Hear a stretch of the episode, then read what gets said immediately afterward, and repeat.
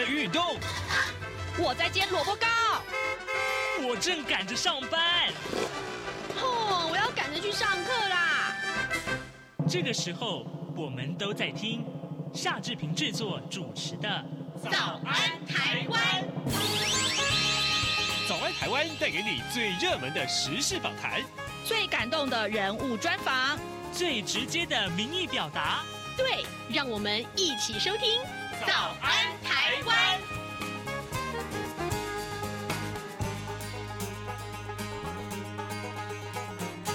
早安，台湾！我是夏志平。今天是二零二三年的九月十二号，星期二。在今天早安现场这个单元里面，志平要为您连线。呃，此刻正在印度新德里采访 G20 会议的美国之音白宫记者黄耀毅。我们请耀毅在节目中跟大家聊一聊这一次的 G20 到底有哪些要啊、呃、关注的大事。当然了，呃，后来美国总统拜登到了越南去访问啊，哦，呃，这个也是有很多。值得关注的重点了，呃，我们现在就请您啊，在广告过后呢，收听我们的访谈单元。喂，你好，这里是中央广播电台，请问一下，明天跟你……这些声音都是我们为你准备节目的前奏。世界期望和平，央广持续发声，央广九十五周年快乐。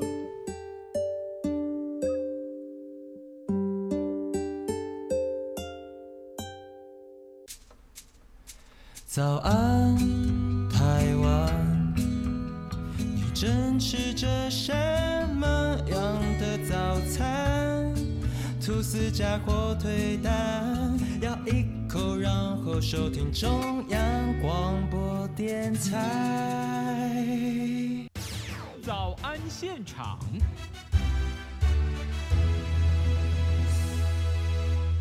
这里是中央广播电台台湾之音，您所收听的节目是《早安台湾》，我是夏志平。各位听众，每个月啊，志平都会和美国之音白宫记者黄耀义连线啊，因为呢，我们非常关注美中台三方关系的重大议题，而这个月很特别，我们要跟耀毅连线两次，为什么呢？因为啊，此刻啊，我们看到耀毅他正在。呃，印度的新德里，而呃，大家也知道啊，呃，耀毅此行是去到新德里去采访 G20 的峰会。当然，更重要的是，美国总统拜登呢，他呃也后来啊，在 G20 结束之后呢，就到了越南去访问。这两件事情其实都有非常重大的呃一些新闻议题是可以关注的。所以，来。荣志平告诉大家这个好消息。此刻我们要再度和美国之音白宫记者黄耀毅连线，呃，人正在新德里。耀毅早安，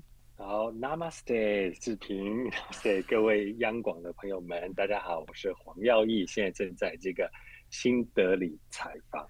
那我为什么用这个字呢？因为其实呢，我们也知道这个 Namaste 这个字就是对印度他们大家打招呼的一个话哦。很多人在做瑜伽的时候也是会这样讲。那基本上 G20 峰会呢，它的那个很多的看板或者是它的一些宣传的一些的文案或者是这个形象的东西呢，自己都有用到这个字，就是欢迎各国代表团到印度来。所以呢，呃，对，它也是彰显这个印度的一个好客的心态。哦，好，这非常的棒啊！我们也谢谢耀义啊，这个已经忙了这么多天了，此刻还要跟我们连线。其实算一算时差哦，这个呃，印度跟台北的时差有四个小时。各位，现在是台北时间早上的七点多，那可想而知是几点？大家自己去算一算。我自己都觉得很对不起 耀义。呃，耀毅，我想首先来。我们就把这个焦点啊放在 G20 上面啊，呃，这场盛会我们要关注哪些个重要的地方？是最关注的重点就是没有来参加的国家，所以我们知道谁没有来呢？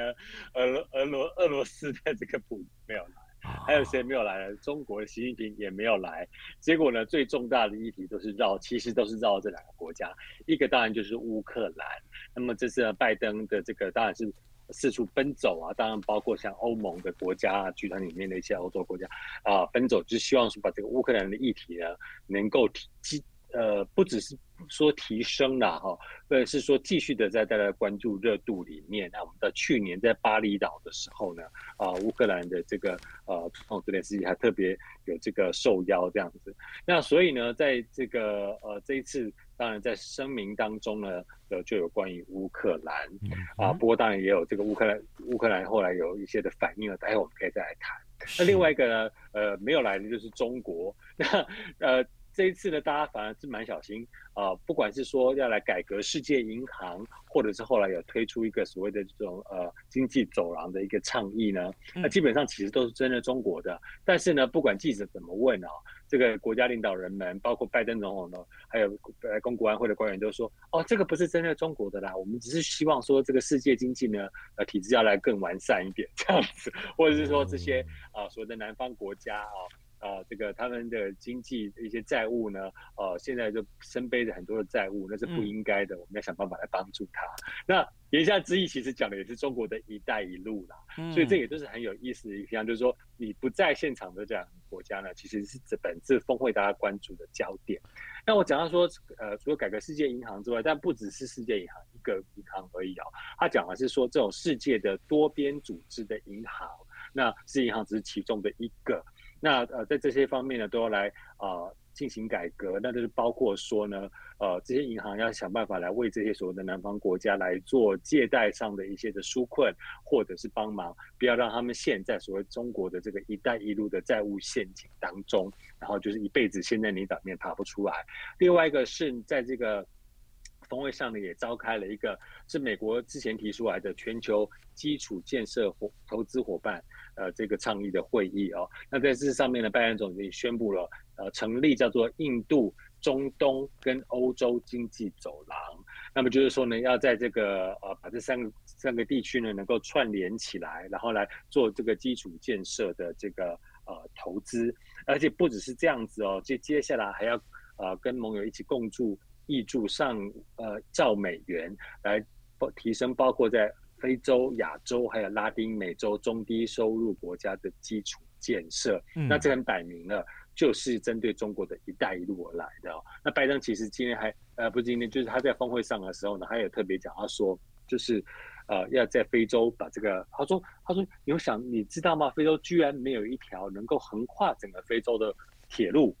所以，就今天呢，我们就是在想办法，哦，来融资，来盖这样子一个能够让非洲大陆整个四通八达的一个铁路系。那我们知道呢，中国它非常，呃，这个“一带一路”的倡议里面一个很有名的，就是它有盖了这个铁路，而且呢，甚至它铁路的这个营运都是中国的公司，连这个非洲，我们看到就是这个非洲人的，呃，呃，这个呃。这个乘乘客呃乘务人员，包括先生或小姐呢，他们还要穿上旗袍，类似那种感觉的制服，让人家觉得很有趣哦。那所以美国现在是说呢，我们要做一样的事情，但是呢，我们不会强迫你一定要接受哦，像这个“一带一路”所所做的那些的事情。所以呢，目前呢看起来啊、哦，就是在这个方面峰会上面很关注的焦点，反而是没有来参加的国家，包括中国，包括俄罗斯哦。反而是大家关注的焦点。是，好，呃，各位听众，今天早上志平为您连线访问的是美国之音白宫记者黄耀毅。我们请耀毅呢，在节目中，呃，先跟大家分享，因为呢，这两天他正在印度的新德里采访啊，他是呃，随着呃美国总统拜登到印度去参加 G20 的峰会。那么当然，峰会已经结束了。我们看这峰会里面有很多重点，除了刚刚呃耀毅为我们简单的重点有叙述了一下之外，我们先来看一看，呃，在这个 G20 的宣言里面啊，有提到一个呃对俄罗斯的一个说法，我觉得很好奇啊。过去在某些峰会上面，其实大概都会谴责俄罗斯，但这次好像没有，是吗？为什么呢？当然，面对这样的一个宣言，呃，乌克兰有什么样的反应呢？在这边，我可以跟大家分享一个就是小插曲哦，嗯，因为这一次呢，呃，我们在，呃，这也是别人不知道的，算是我们独家，呃，就是在这个呃峰会的现峰会那边呢，我们有专访，我们美国这边我们约约了这个白宫国安会的战略共同协调官约翰科比做专访嘛。所以，我们就是在我们这个呃会议室里面，呃，去建那个会议室里面做专访。做完专访之后，我们就来聊天，然后麦克风呢什么都关掉了，就聊一聊。突然之间，呃科比的一个助理，国安会的助理就冲进来，然后很紧张，然后就在那边窃窃私语，然后就在说说，哎，中国跟俄罗斯他们现在在阻扰一个决议，什么什么什么什么之类的，然后。这在讲的时候呢，他们突然说：“怎么会有记者在现场？” 然后就赶快出去这样子。对，然后他们在讲的其实呢，就是那个中国跟俄罗斯的代表团。虽然他们的这个国家元首没有亲自来，但我们知道俄罗斯是派那个外长啊拉夫罗夫，嗯，呃，这个中国是中国国务院的总理李强来到峰会，那就是他们两个呢。呃，不是要来跟大家来开这个有共识的，而是来阻扰大家的意识的啊，所以呢，我们就有这么一个小插曲。那阻扰东西当然就是这跟乌克兰相关的啊。嗯，那我们知道这一个峰峰会的这个宣言里面呢，就讲到说啊，在要根据这个联合国的宪章啊，要遵守联合国宪章上面的一些领土或主权的规定，让大家来支持乌克兰，但是并没有要来谴责俄罗斯。一方面我们知道呢，当然是中俄刚才我所提到的。这个 我们的小插曲，中俄来阻扰这个宣言。那你在阻扰情况之下呢，就会有点类似像是，呃，在其他，比如说其他的一些国际上的峰会哦，那主办国各自不同的情况之下，有的时候他通过的一些宣言是没有取得百分之百共识的。嗯，那有时候他只是说啊百分之八十或百分之九十共识的一个宣言。那么，但是这一次呢，印度他非常在意，印度总理莫迪呢，他。认为说，我一定要让这一份宣言是百分之百共识，就是每一个人都要来签。所以呢，当然，如果你真的要这样做的话，那也势必有很多的这个迁就，还有很多的妥协。嗯、那他的妥协就是说，俄罗斯不可能去签一个声明谴责自己人吧？对。所以呢，就是说没有谴责这个部分出现，那只有说来支持乌克兰出现。那当然，这部分乌克兰就非常不高兴啦，说你怎么可以？这么不强硬，没有谴责他。嗯、那另外他们也提出来说呢，你没有邀请我们泽连斯基总统，像之前我们看到他不是还飞到日本广岛吗？对，飞到这个巴厘岛等等的。那印度方面有回应，就是说呢，G20 本身它是一个国际论坛，那它并不是一个来讨论解决冲突的一个论坛，它是一个讲究。嗯比如说讨论合作，或者是经济或什么方面，或是一些改革的论坛，但它不是来解决战争的一冲突这个论坛，所以我们没有邀请啊、呃，也是有出自我们的考量。所以呢，这个是在这个呃宣言当中没有谴责俄罗斯。啊、呃，还有这个乌克兰反应方面呢，我跟大家分享了一些小插曲，还有一些观察。嗯、了解，好。那但是除了有关于俄罗斯和呃乌克兰的这个纷争之外，我们看刚刚一直呃耀业也提到，就是中国的领导人习近平啊，这次其实并没有与会啊啊，传言也是非常的多。那取代这个呃习近平来到这个会议的是李强。李强的与会跟拜登有着怎样的互动呢？所以呢，呃，这个当然大家都不知道习近平到底为什么不来。那拜登总统其实自己啊、呃，也是说溜了嘴，然后后来到越南河内开召开记者会的时候，在回答我们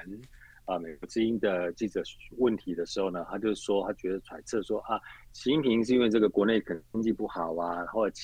青年高失率，呃，高失业率啊，还有一些他们的那个房地产不是那个泡沫化，是爆炸的一些问题哦。嗯、他说他可能已经忧心忡忡了。然后他也讲的很妙，他就说你也不会想要说来到一个国际论坛，然后结果你自己没有一个议程或 agenda 吧？嗯啊，所以我可以我可以理解为什么他不想要来这样子。那呃，他甚至也觉得说呢，中国现在经济的一些疲软的现象呢，反而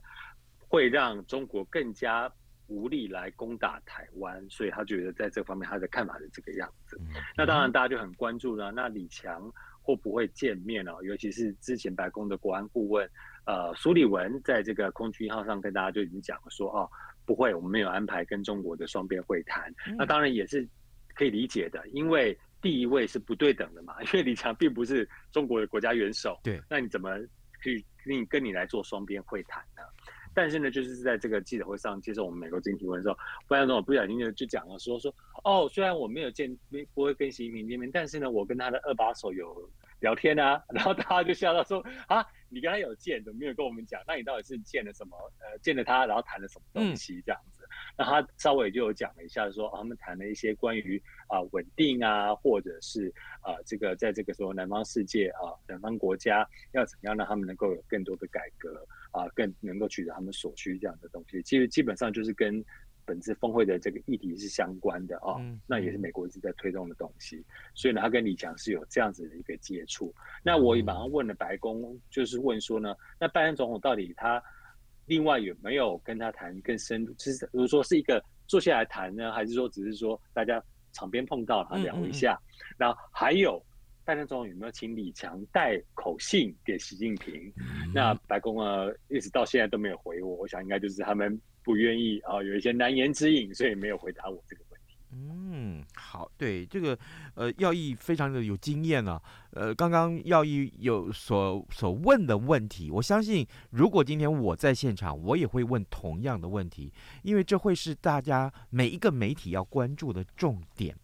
除了呃这个呃俄罗斯跟乌克兰，还有就是呃习近平这次没有与会，也就是说美国跟中国在这个会上面的一些互动之外，呃我我想这个是接下来我也请教耀一，就是说 G20 啊，跟最近印度的这个呃呃动作啊上面来看呢，其实我我也不止这个呃。中央广播电台的这个媒体的解读，还包括很多其他媒体，我也搜寻到这样的一个观察，就是印度呢正在非常积极的扩大它的影响力，他很想作为一个南方国家的代言人。你怎么去看待这件事情？这一次莫迪他利用 G20 这个会议，真正是不是又朝这个目标前进了？我觉得呢，不只是印度本身想这样做，美国也希望他这样子。做啊，因为这个是在呃，现在这个美国所领导的这些盟友的国家，呃，所谓的民主盟友当中呢，呃，要跟所谓的中国跟俄罗斯关系都还不错的，甚至说其实算很好啊。啊、呃，他们都是金砖四国的成员国嘛，那就是印度了。那呃，所以有一些这个所谓南方世界的国家呢，它其实他们也需要中国或俄罗斯，不管是投资，或者是像俄罗斯就有天然气或者是呃石油等等的，也都需要他们的协助。嗯，如果美国出头，他们可能会就有点担心说啊，跟你选边站太有点太明显了。那印度出现的话呢，代表的话其实是比较没有那种感觉这样子。所以在这方面呢，其实美国也是乐见印度在这方面扩大它的影响力。那么呃，刚刚但是我们也看到印度它的做法，就是我刚刚也一开始就提到了，嗯，它冒着有可能会破局的风险，它也要来取得百分之百的共识。那其实你看得出来，就是说他也不希望被认为说我就是跟美国完全站在一起的，他就是等于摆明就是说我今天就是帮大家来瞧的。我就要帮你瞧到百分之百共识，所以我就要让每个人都高兴，哦、每个人都开心。所以呢，其实他呃希望这能够在这个世界的所谓地缘政治上面呢，能够扮演一个这样子的一个角色。那其实他已经呃逐渐形成他的影响力了。怎么说呢？刚好我在这个呃峰会之后呢，我们还有我还有一些这个啊、呃、跟其他的一些采访的行程，包括一个我们在印度有名的，就是叫做医疗观光。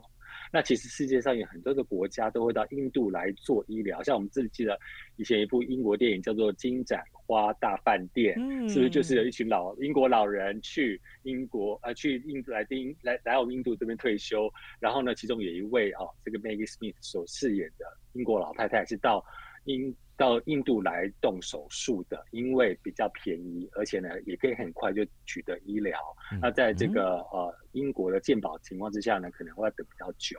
那其实我这次跟几个印度的那个医院啊医生在聊的时候，就发现说，不只是说这样这种呃英国这样的发达国家好会到这边来看病，其实他们现在接受很多很多的病人是来自非洲、中亚。还有东南亚国家的病人，那很多都是因为他们呃，在他们自己本身的国家可能医疗资源就是缺乏，然后呢，呃，或者是说他即使是有基本的医疗的条件，但是他没有像印度这么好。例如说我要来换肾，例如说我要来呃换这个心脏，或是开心脏开刀等等这种比较高风险的手术，那。如果他们到美国开，他们到日本开，这个他们负担不起。但是到到印度，他们可以负担得起。所以对于这些国家来讲呢，其实印度早就已经在这个层面上面扮演了一个很重要的角色，就是他们比如说医疗资源方面，印度可以提供他们。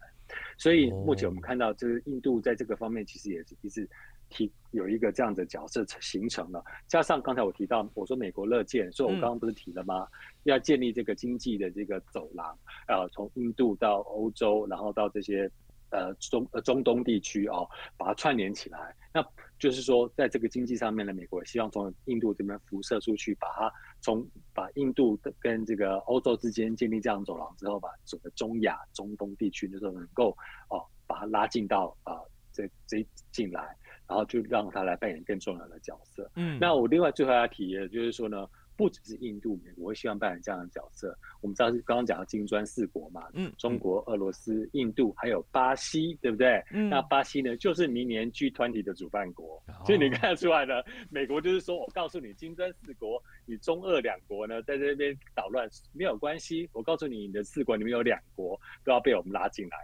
要拉到我们的 G20。嗯，所以呢，可以看得出来，接下来应该会有更多的布局可以来看。好的，呃，各位听众，今天早上志平为您连线访问是美国之音白宫记者黄耀毅，我们请耀毅呢来为大家解说有关于 G20 啊的这个相关的新闻，他所做的采访和观察，为什么呢？因为此刻呢，他人还正在新德里啊，呃，随着这个拜登总统到呃这个新德里来开呃 G20 的峰会，他做了非常多的一些呃采访和呃相关的内幕的一个传。传递，呃呃，这个要义，最后我想在我们还是在这上面来看一看，呃，G20 上面也有一个议题，就是非洲国家的加入啊，呃，我我想请教你，这件事情对于 G20 它有怎样的质变或影响？是，是这一次呢，当然这个非洲联盟非盟第一次正式的成为永久的会员，加入 G 团体。嗯，那一方面，刚刚我说的拜登总统或者是美国哦，是希望说就是要整个扩大，从这个不管是 G 团体或是 G7 啊，来扩大把大家纳进来的这样子的影响力。那为什么非洲很重要呢？因为我们知道，刚刚一开始也讲到了中国的一带一路，其实在非洲就是一个很大的一个投资。嗯，刚才也讲了，就中国包括在那边盖了铁路之后呢，都要有中国特色哦，不管是你的车厢的内装，或者是你的制服，都要中国特色。那所以当然在这个方面呢，美国跟西方盟友会希望说，非洲国家啊，要来记得说，你要清楚了解说，你跟哪一些呃人站在一起会有比较。呃，比较呃好的一个出路啊，这也美国一直强调的，我们并不是要跟中国冲突，只是我们能够提供你另外一个选项。如果你今天拿一带一路的钱，你可能会有债务陷阱，你可能会强迫要接受中国特色。但是如果你跟我们合作的话呢，其实我们也会协助你，但是我们可能没有那么多的啊，不要把你的。给变，嗯，然后另外一个是非洲的天然资源，当然非常的重要，这也是为什么中国在非洲呢有许多的投资的原因，它的一些矿产，它的一些稀土啊，都是未来这个科技发展非常重要的一部分。那当然呢，我们现在这个全世界都在抢这些。重要的这些呃稀有的资源，所以呢，当然把非洲重新再纳入。为什么讲重新呢？美国曾经以前也是蛮重视非洲的啦，嗯，但是后来有一阵子就慢慢的把这个焦点给转向了，对，所以非洲国家有些就认为说好像被忽视了。现在呢，又要重新的把非洲拉进来，就是说我们要在一起。那包括呢，呃，拜登总统我们知道。除了非洲之外，亚太这个岛屿啊，这这个呃太平洋岛屿国家啊，太平洋岛国，从这个所罗门群岛这个呃跟台湾断交之后呢，美国也认识到这些国家的重要性，现在都全部的要再重新牵线，重新拉进来了。嗯，了解。好，呃，除了 G20 之外，我们也这两天在看这个国际新闻的时候，我们也看到拜登到越南去访问这件事情。呃，我特别要再强调一下，就是也许各位听众您在收听各节新闻的时候，或上网站去浏览新闻的时候，也看到了啊，这次拜登在越南的这个呃访问，其实有着非常重大的观察跟影响。所以耀毅，我想接下来请教你，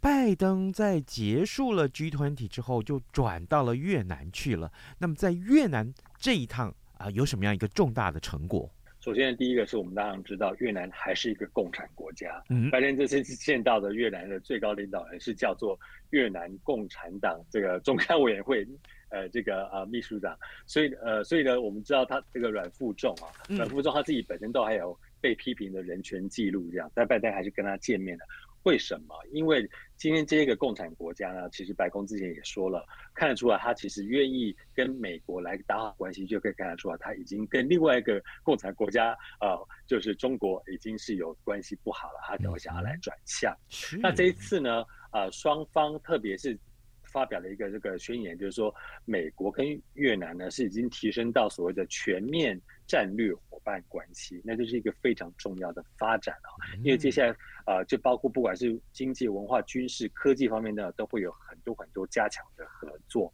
那这不容易的一点是呢，我们知道，因为越战打了很多年啊，美越之间是也是有这样子一个历史上的伤疤的。那现在就是说慢慢的和解，那包括像是其实。呃，大家可能不知道啊，很这个很多当年这个在越南打过越战的美国老兵啊，现在退休之后其实都搬去越南住哎，因为其实、呃、对，因为因为越南其实便宜啊，然后他们不知道，他们可能对越南还有一种难忘的情怀，可能因为你二十几岁年轻人的时候，可能在越南有这样子的一个经历，他然后现在越南逐渐开放了，像那个当时拜呃那个川普总统。跟这个金正恩去越南河内见面的时候，我也去采访啊。嗯、然后我实地走访河内之后呢，我觉得呃跟你想象中的非常不一样啊，有点像台湾二三十年前的正在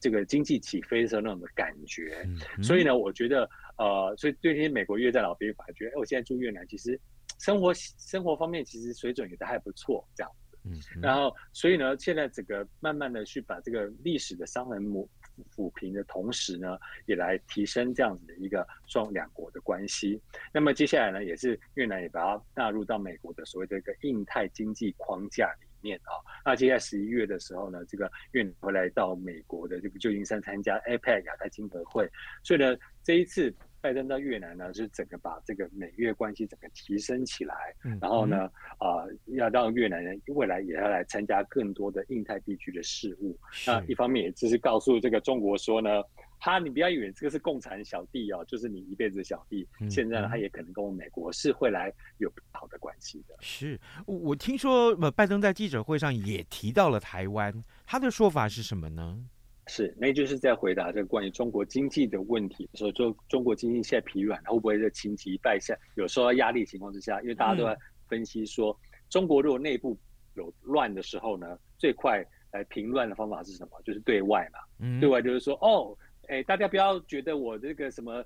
经济失业率高，或者是哪怎么样怎么样怎么样，内部什么呃呃。清零政策、防疫怎么样？我告诉你，台湾很危险，台湾很恐怖，我们一定要打台湾，然后就可以转移焦点。嗯，所以呢，在记者会中就有记者问了这样的问题：说中国如果自己内部这个经济压力很大，会不会导致他们想要来攻打台湾？那拜登总他就是说了，他就说他反而是觉得说呢，这反而让中国更加没有这个能力来攻打台湾。那这是他的看法。是。好，呃，各位听众，今天早上之平为您连线访问的是美国之音白宫记者黄耀毅啊。那么耀毅为我们转达了非常重要的两个重大议题，一个就是 G20 的峰会当中呢有诸多的观察，另外一个就是美国总统拜登呢后来也到了越南去访问，那么 尤其是美越关系啊，呃，提升到最高的这个层级，那是一个全面战略伙伴关系。我想这件事情，呃，恐怕未来是非常。重大的影响啊！我们今天也非常谢谢耀义跟我们的连连连线，呃，耀义辛苦你了，真的这趟应该收获很丰富啊！对，谢谢大家，Namaste，好，拜拜，拜拜，早安，暴马仔。好的，我们还有一点点的时间来看一看各平面媒体上面的重要消息啊。中国时报的头版头条今天告诉我们，哈佛有位教授叫奈伊，他说，台湾如果没有激烈的台独意图的话，是可以维持和平的。而自由时报的头版头条为您关注的是新竹市长高虹安，他有一位好朋友涉入了市府的标案。另外，联合报则是持续在追这个超超丝的这个呃进口蛋啊。呃，对，爆出了保存期的争议议。好，今天节目时间也差不多到了啊，志平，谢谢各位听众从各个管道来收听《早安台湾》，或者是央广的各节新闻。呃，最重要的是还有 Podcast 上面的这个收听的观众听听众们，谢谢你们，因为这用 Podcast 收听好像是一个世界新的一个潮流。那么今天就跟您说拜拜了，咱们明天再会哦。